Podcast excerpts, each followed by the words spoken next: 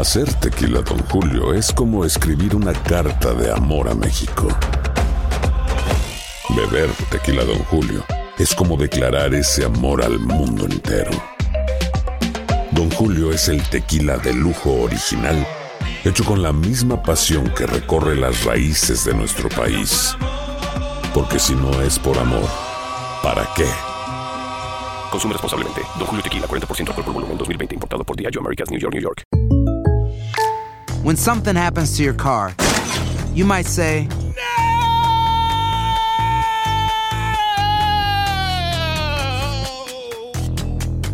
My car. but what you really need to say is something that can actually help. Like a good neighbor, State Farm is there. And just like that, State Farm is there to help you file your claim right on the State Farm mobile app. So just remember, like a good neighbor, State Farm is there. State Farm, Bloomington, Illinois. Boost Mobile tiene una gran oferta para que aproveches tu reembolso de impuestos al máximo y te mantengas conectado. Al cambiarte a Boost, recibe un 50% de descuento en tu primer mes de datos ilimitados. O, con un plan ilimitado de 40 dólares, llévate un Samsung Galaxy A15 5G por $39.99. Obtén los mejores teléfonos en las redes 5G más grandes del país. Con Boost Mobile, cambiarse es fácil. Solo visita boostmobile.com. Boost Mobile, sin miedo al éxito. Para clientes nuevos y solamente en línea, requiere AroPay. 50% de descuento en el primer mes requiere un plan de 25 dólares al mes. Aplican otras restricciones. Visita detalles. El podcast de Primer Impacto comienza ahora. Con lo último en noticias, películas, clima, curiosidades y mucho más. Infórmate de los principales hechos que son noticia en el podcast de Primer Impacto. Muy buenas tardes y bienvenidos a Primer Impacto. Les saluda Pamela Silva. También les saluda Michelle Galván. Muchas gracias por estar con nosotros. Comenzamos. Y es que una mujer se esfumó sin dejar rastro en la Florida. Su consternada familia ya no sabe qué hacer y pide ayuda para poder encontrarla. Roger Borges tiene los detalles de la desaparición misteriosa. Han sido días de pura angustia para Héctor. Su hermana Moraima Chirinos lleva desaparecida cinco días. Ha sido bastante difícil porque Moraima para nosotros es una persona muy especial. Fue el viernes en la mañana cuando se dio cuenta que su hermana no estaba en su habitación.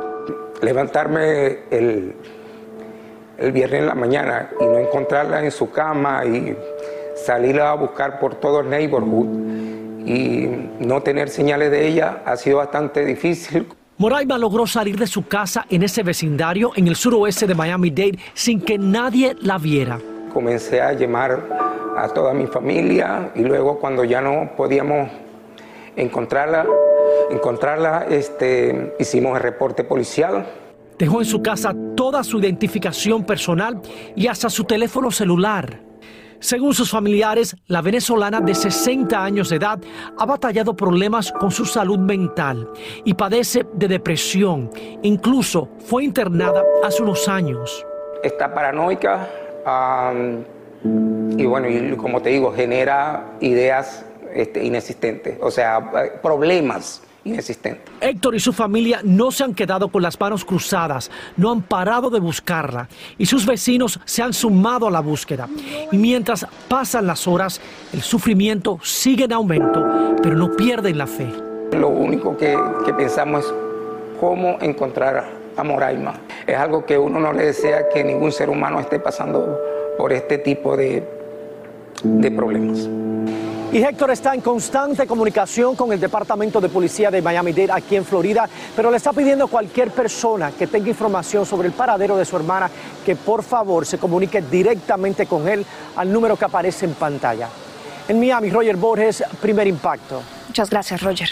Mire usted, con los ojos vendados y atada a una silla, un adolescente suplica por su vida mientras la golpean y la amenazan con un cuchillo. La joven de 18 años fue secuestrada por la ex esposa de su padrastro, quien buscaba vengarse de su mamá y le envió las aterradoras imágenes. Por fortuna, las autoridades de Perú la rescataron con vida y arrestaron a la enloquecida mujer y a su hija, que participó en el rapto y en las golpizas a esta indefensa víctima. Un inexplicable accidente le puso fin a la vida de una mujer y su nieta cuando un vehículo se impactó contra una falsa pared y terminó en un precipicio. Como nos cuenta desde México Iván Macías, nadie le daba crédito a lo ocurrido y las autoridades investigan la caída mortal. Es el momento en que la mujer quien conduce la furgoneta se enfrenta a su destino y sin explicación sube la banqueta, rompe la pared y cae al precipicio. Al fondo del terreno está la furgoneta. Las imágenes muestran a los equipos de socorro atendiendo a una de las víctimas que sobrevivió al inexplicable accidente. Eh, se iniciaron todas eh, las maniobras para eh, el rescate, para el ascenso con equipo especializado. En el carro viajaban cuatro personas. La emergencia hizo que los sobrevivientes fueran llevados en helicóptero a toda prisa para luchar por la vida de dos adolescentes.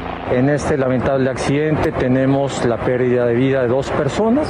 Por esta calle empedrada y a muy baja velocidad circulaba la mujer y justo al dar la vuelta avanzó solo 10 metros para derribar el falso muro y enfrentarse a su muerte. Pero adentro del vehículo quedaron sin vida una mujer de 60 años de edad, quien conducía el auto, y su nieta. Las autoridades explicaron lo que vivieron al caer en el auto hasta 30 metros.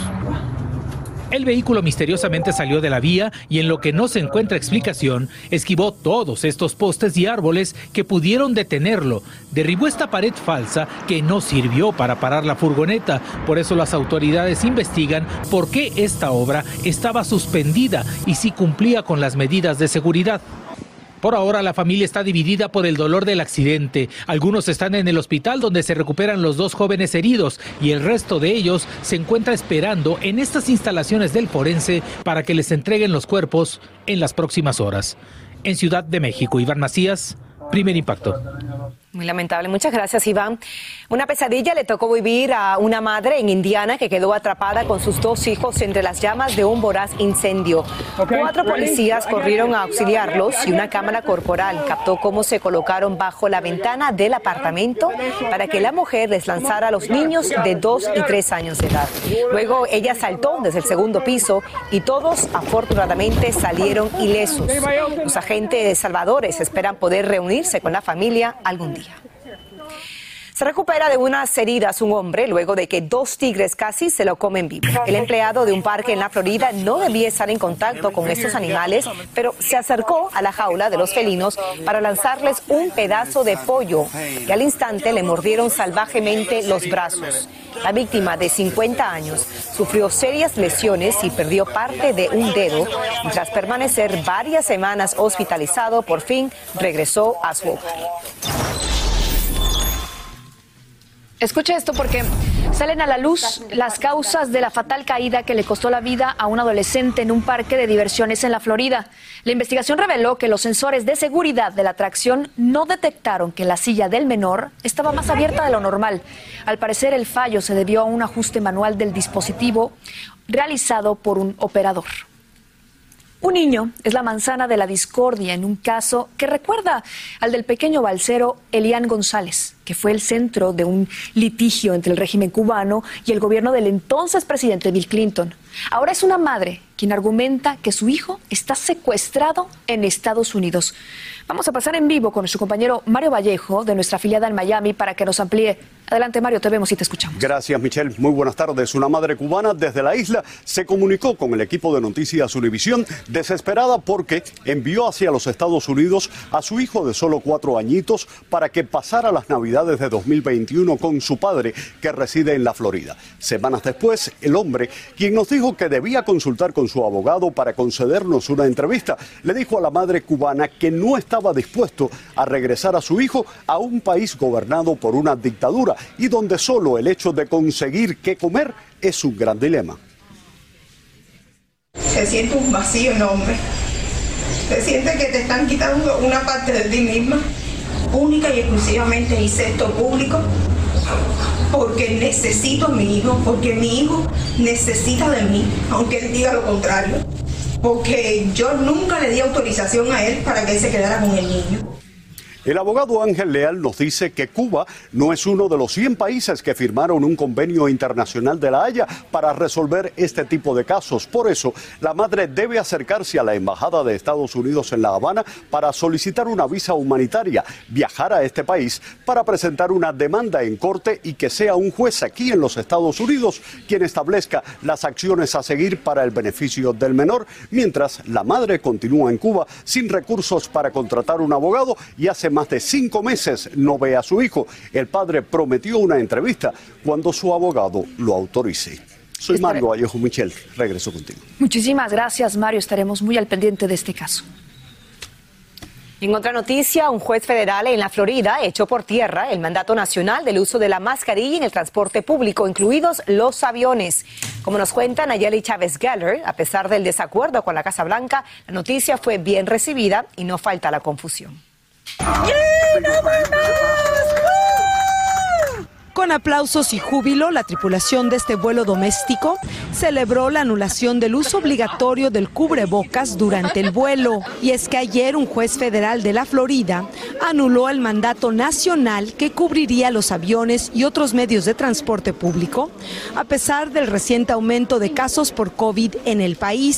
Sigue siendo obligatorio, sí. Las opiniones entre los viajeros esta mañana no se hicieron esperar. Hubiera sido preferible dejarlo un tiempo más. Eh, obviamente por comodidad y todo, es, es, rico no, no, que no sea obligatorio, pero yo, yo eh, a mi punto de vista creo que lo debieron haber dejado un poco más tiempo. Bueno, como que cada quien es libre de hacer lo que quiera, ¿no? Y pues si les va, o sea, si se sienten cómodos, protegidos, bien, yo me siento cómoda, protegida sin usarla. Cabe mencionar que el uso de la mascarilla en algunos vuelos internacionales podría continuar siendo obligatorio y de hecho tanto los aeropuertos JFK como La Guardia han dicho que seguirá siendo requisito dentro de sus instalaciones. Asimismo, en Nueva York el uso del cubrebocas en el transporte público como son el metro, el tren y los autobuses permanece en efecto. Por su parte, dentro de los taxis o Ubers, ni los choferes o pasajeros están ya obligados a usar la mascarilla. Es algo opcional. Es importante destacar que la anulación del mandato está creando un poco de confusión, ya que cada estado tiene el poder de continuar con este requisito que ha generado tanta controversia, pero que según los expertos médicos son necesarios para mitigar la propagación del virus.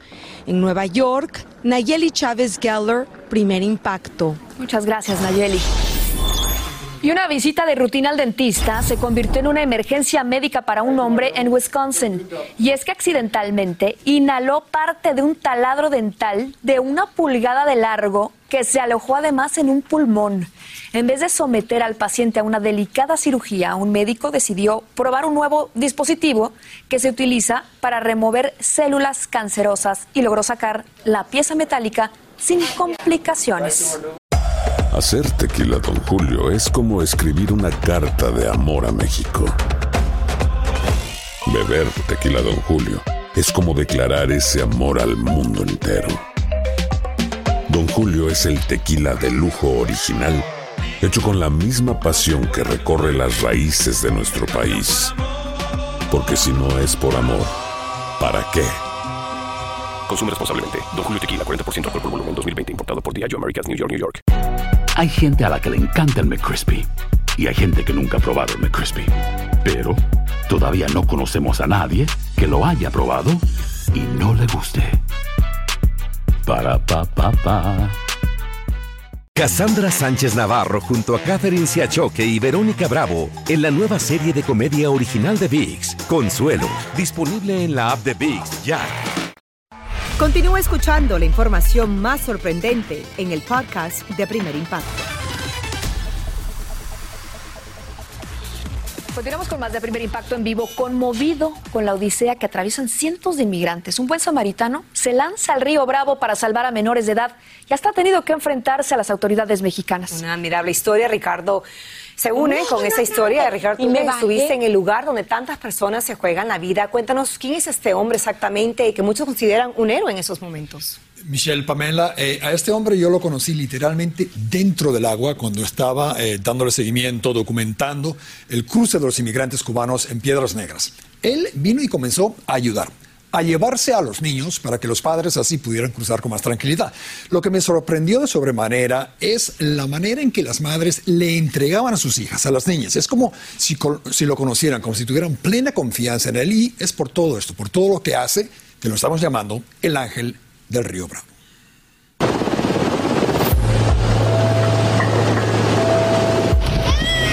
Son los momentos más angustiosos para un padre o una madre entrar al agua, a luchar contra la corriente, arriesgando no solo sus vidas, sino también las de sus niños.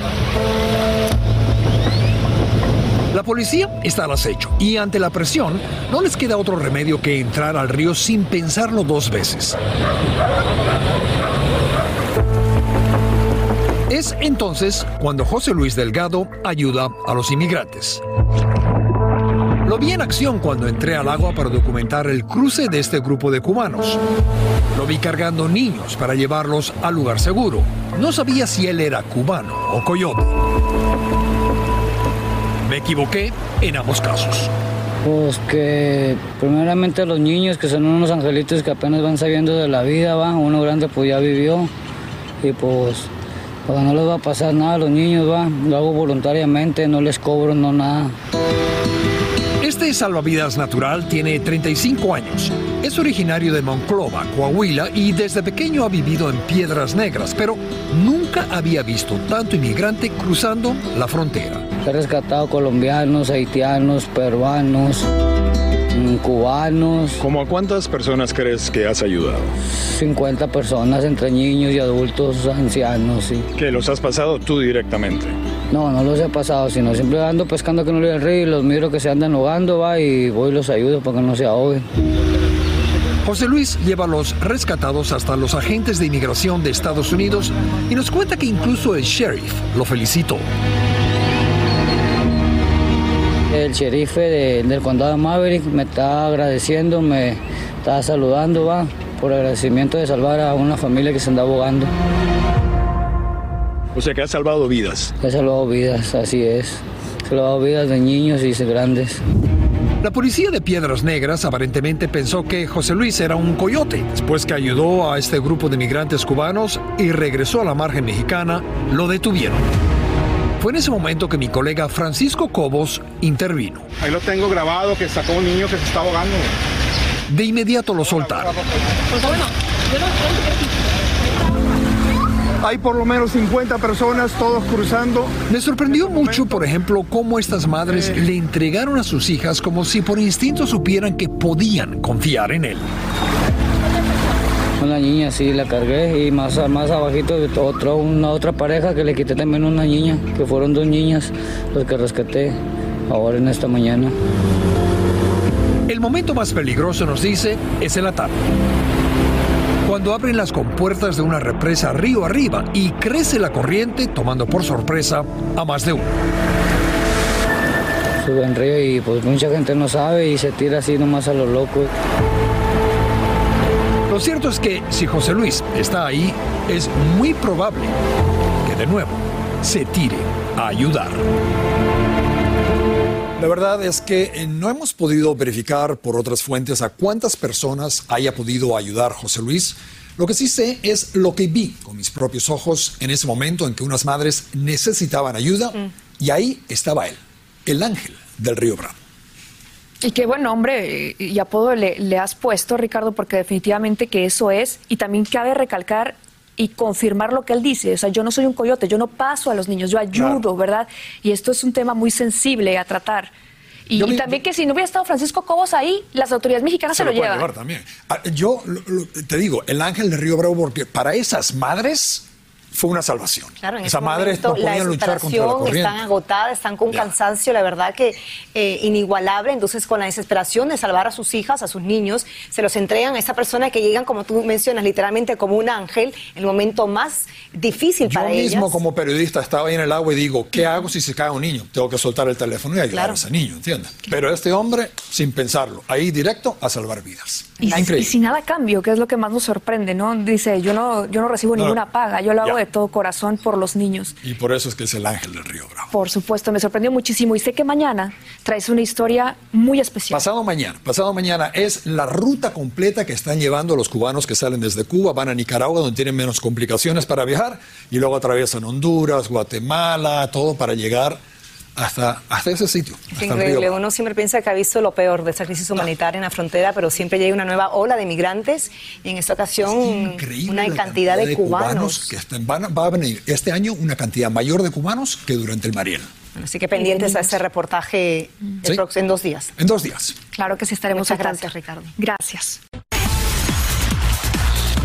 Seguimos con más de Primer Impacto en vivo. Como recordarán, una mujer cayó a los rieles de un tren tras sufrir un mareo y las estremecedoras imágenes fueron captadas en video. Juan Carlos Gutiérrez logró hablar con ella en Argentina y cuenta ante nuestras cámaras que está viva de milagro. Aquí su historia.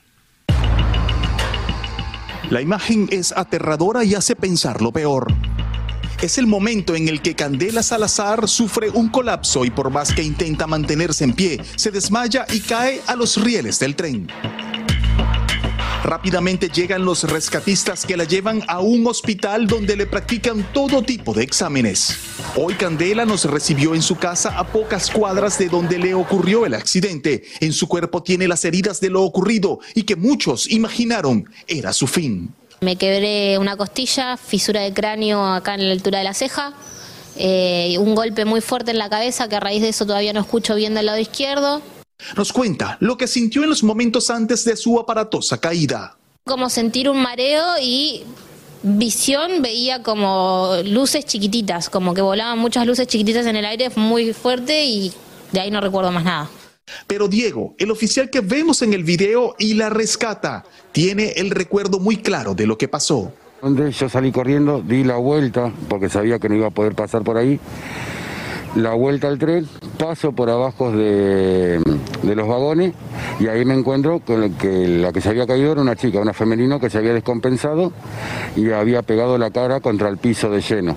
Y asegura que gracias a que el tren es nuevo, el accidente no fue peor. Si no lo hubiera servido también, hubiera ido a parar abajo del tren. Eh, y que el tren no venía a alta velocidad, porque como venía entrando a la estación. Al ver el video de la caída, la tía de Candela asegura que lo que sucedió fue un milagro. Y yo siempre digo que yo creo en los milagros, Dios existe, doy fe de eso y, este, y su abuelo. Que yo digo en su momento, su abuelo fue su ángel. Así que, pero bueno, estamos felices de tenerla, felices de, que esté con nosotros. Actualmente Candela se está realizando varios exámenes médicos para determinar las causas concretas de su padecimiento y evitar que vuelva a ocurrir una tragedia como esta. Nos aseguró que está muy agradecida por tener esta segunda oportunidad de vida. Es un milagro y que tengo algún propósito en la vida que todavía no lo cumplí y claramente lo tengo que cumplir porque si no, no tiene explicación que haya salido ilesa prácticamente. Impresionante, sin duda, tiene una misión muy importante por cumplir. Le contamos que Candela nos contó que no es la primera vez que sufre este tipo de desmayo y confía en que las pruebas médicas le ayuden a recibir algún tratamiento para prevenirlo en el futuro. Un joven boxeador que ha tenido que batallar mucho más fuerte fuera del ring que dentro de él, le contó al conde Iván Casanseu de dónde proviene su inspiración para buscar un título mundial como profesional en Estados Unidos y cuenta cómo fue humillado por el régimen cubano tras ganar dos medallas olímpicas.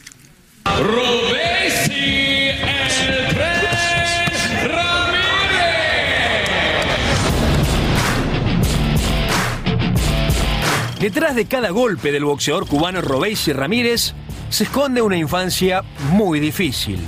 Que ha vivido ahí sabe que no que cuando tienes tres pesos para ir a comprar comida no hay comida, cuando hay como ella, que no hay nunca, no tienes dinero porque trabaja y no te da. Nacido en Cienfuegos hace 28 años, Robey encontró en el gimnasio un escape para él y una esperanza para su familia, aunque entrenar bajo el régimen comunista tenía sus desventajas. No como en otros países donde puedes ir a una tienda a comprarte unos guantes último modelo, por ejemplo. No, no, no existía. El entrenador tenía como, no sé, tres pares de guantes para 10, 15 muchachos que era lo que entrenábamos y a veces hasta más y teníamos que ir turnándolo y muchas cosas.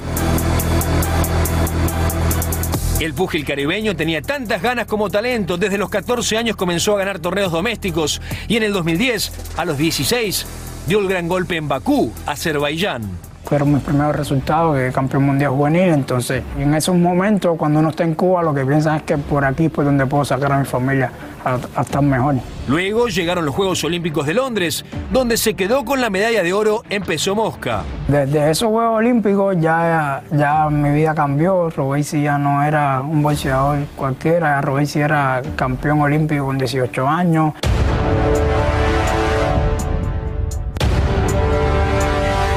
Tras su espectacular triunfo, el régimen cubano aspiraba a que Ramírez se convirtiera en el primer boxeador en lograr cuatro oros olímpicos. Y como te digo, ya cuando uno abre la mente, tú dices, ¿para qué? Que gano yo con ganar cuatro si voy a seguir con la miseria que están los que están allí todavía con dos medallas igual que yo. Y...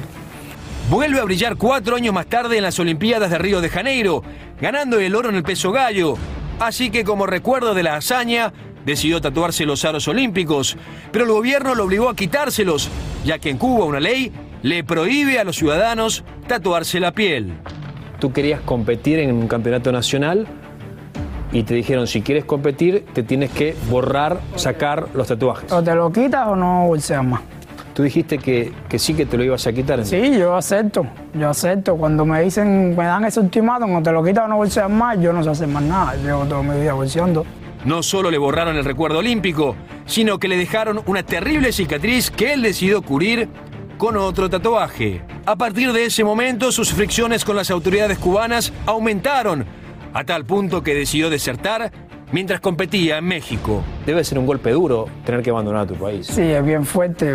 No solo el país, pero sí es dejar mi familia, dejar mis padres, dejarme una niña. Yo tengo, tengo una niña grande en Cuba.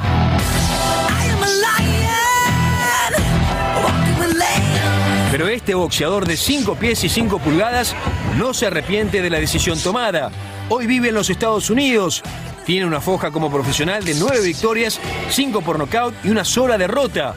Así que está listo para pelear por el título mundial pluma. Yo me imagino que muchos boxeadores cubanos quieren emular lo que tú conseguiste, ¿no? Por supuesto, eh, él siempre, cada vez que, que me preguntan, lo digo, eh, todos estos muchachos jóvenes que salen con mucho talento, que aún están en Cuba, eh, que no pierdan el sueño, que no se queden solo con, con una medalla. Definitivamente un gran ejemplo de lucha para los jóvenes cubanos. Le deseamos muchísima suerte y que, por cierto, está muy cerca de firmar esa ansiada pelea por el título mundial, ya que ha ganado sus últimas nueve peleas y merece esa gran oportunidad. Hacer tequila, don Julio, es como escribir una carta de amor a México. Beber tequila, don Julio, es como declarar ese amor al mundo entero. Don Julio es el tequila de lujo original, hecho con la misma pasión que recorre las raíces de nuestro país. Porque si no es por amor, ¿para qué? Consume responsablemente. Don Julio Tequila, 40% alcohol por volumen, 2020. Importado por Diageo Americas, New York, New York. When you buy a new house, you might say, Shut the front door! Winning! No, seriously. Shut the front door. We own this house now. But you actually need to say, Like a good neighbor, State Farm is there. That's right. The local State Farm agent is there to help you choose the coverage you need. Welcome to my crib. no one says that anymore, but I don't care. So just remember, like a good neighbor, State Farm is there. State Farm, Bloomington, Illinois. Si no sabes que el Spicy McCrispy tiene Spicy Pepper Sauce en el pan de arriba y en el pan de abajo, ¿qué sabes tú de la vida? Para, pa, pa, pa. Continúa escuchando la información más sorprendente en el podcast de Primer Impacto.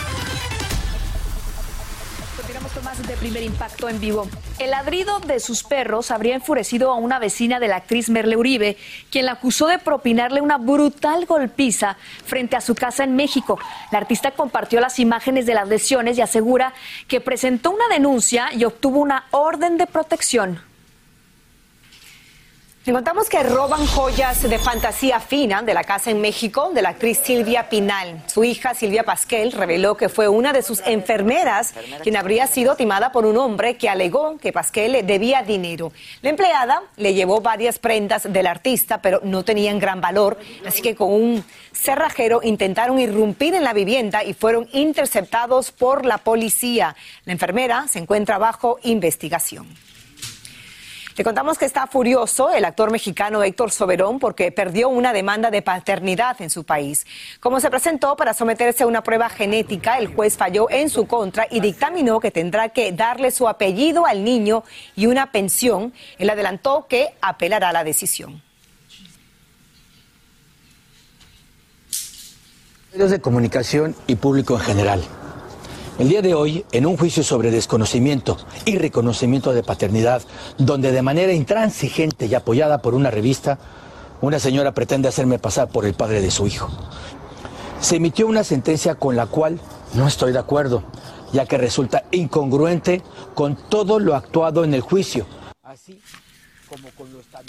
El caso se inició hace seis años y la demandante asegura que el niño es producto de una relación con Soberón en la que supuestamente hubo abuso. Él lo niega y dice que se trata de una infamia que ha afectado su imagen y la de su familia.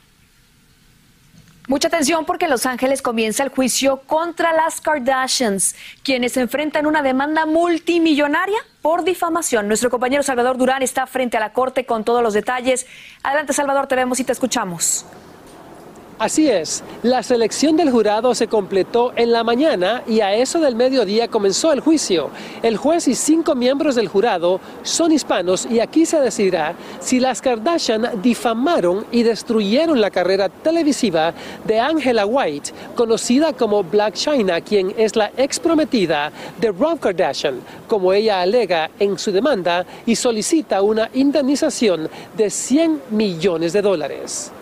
Vestidas con atuendos conservadores pero a la última moda, llegaron a este tribunal en Los Ángeles las hermanas Kim y Khloe Kardashian y Kylie Jenner y su madre Kris, dispuestas a defenderse con uñas y dientes contra la demanda por difamación que enfrentan. Este tipo de casos es duro porque la demandante tiene que comprobar que las Kardashians hicieron eso con malicia. Los 12 miembros del jurado tendrán que decidir si la demandante Black China fue difamada por las acusadas y como consecuencia perdió lucrativos contratos de televisión. Las famosas hermanas y su madre aseguran ser inocentes. Yo creo que son ah, mujeres profesionales y que van a salir adelante de esto.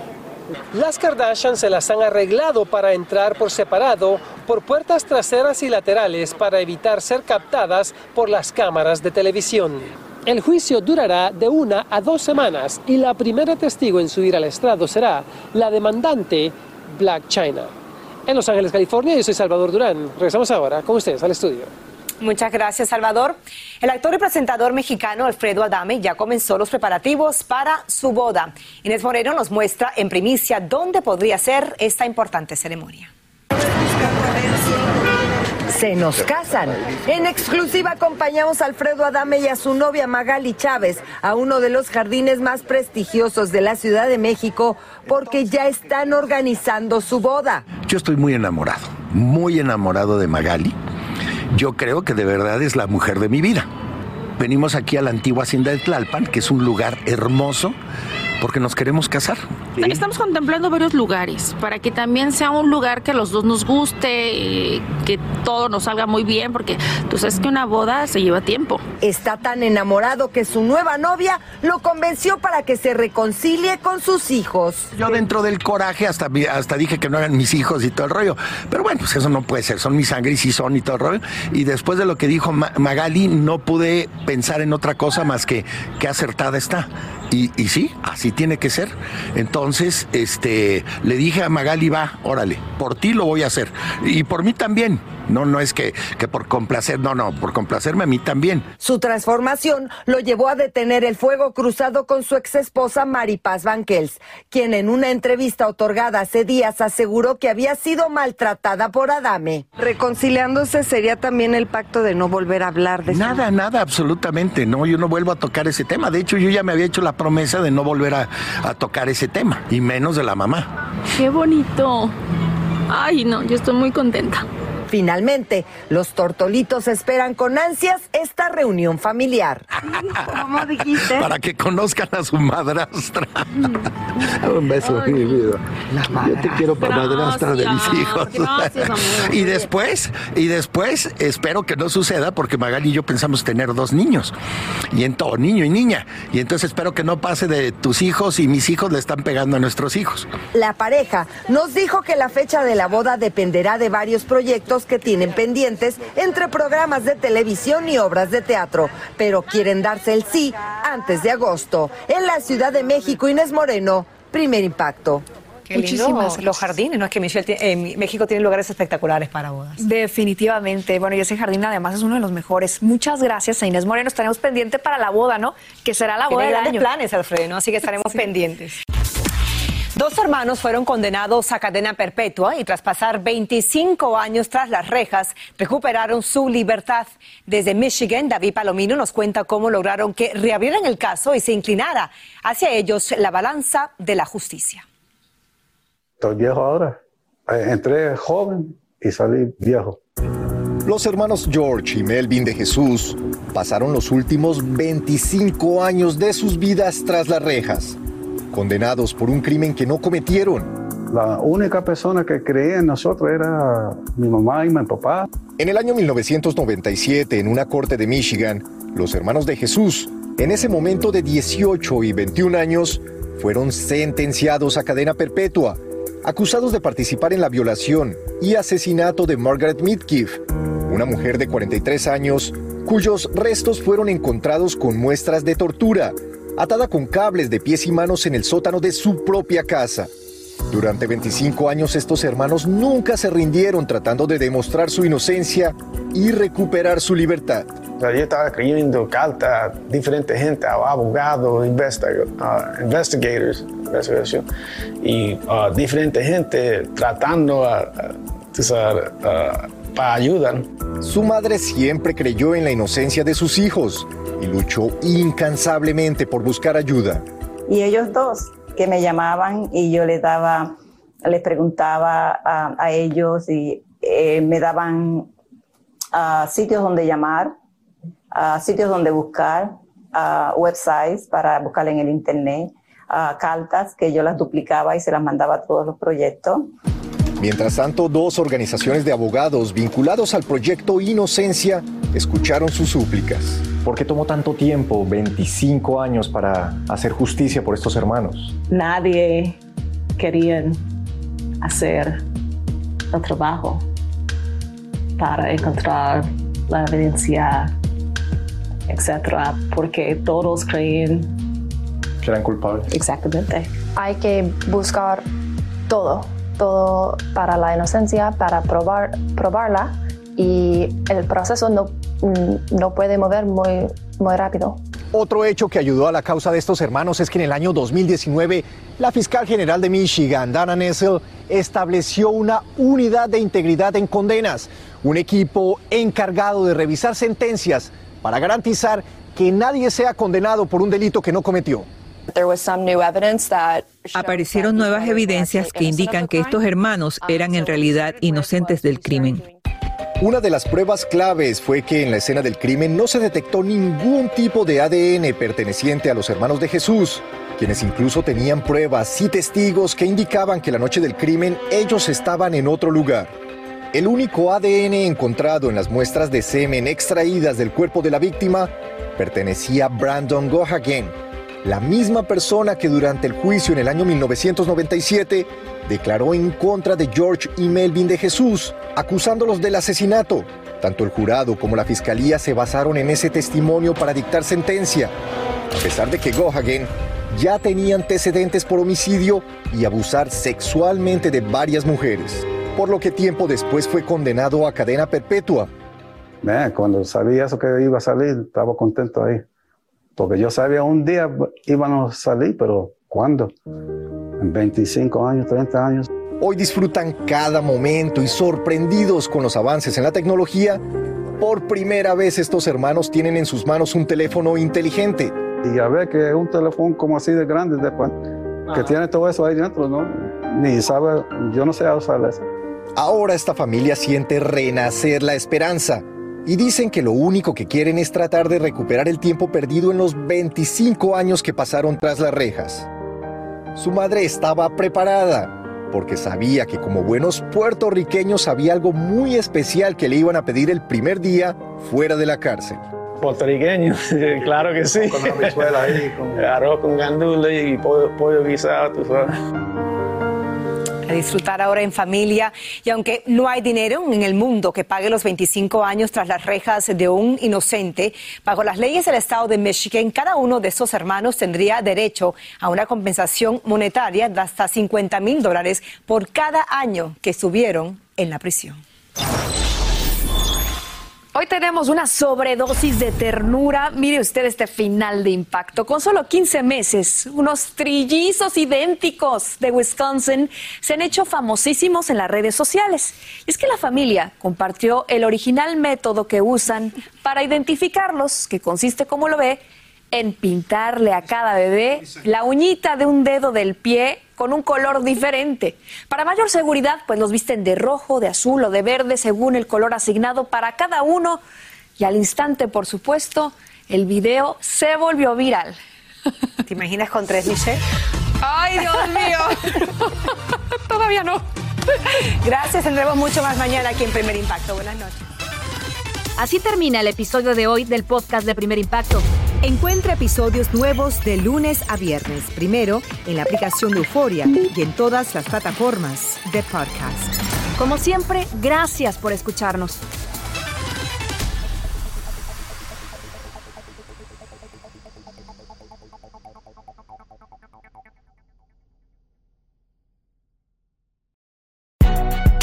Si no sabes que el Spicy McCrispy tiene Spicy Pepper Sauce en el pan de arriba y en el pan de abajo, ¿qué sabes tú de la vida?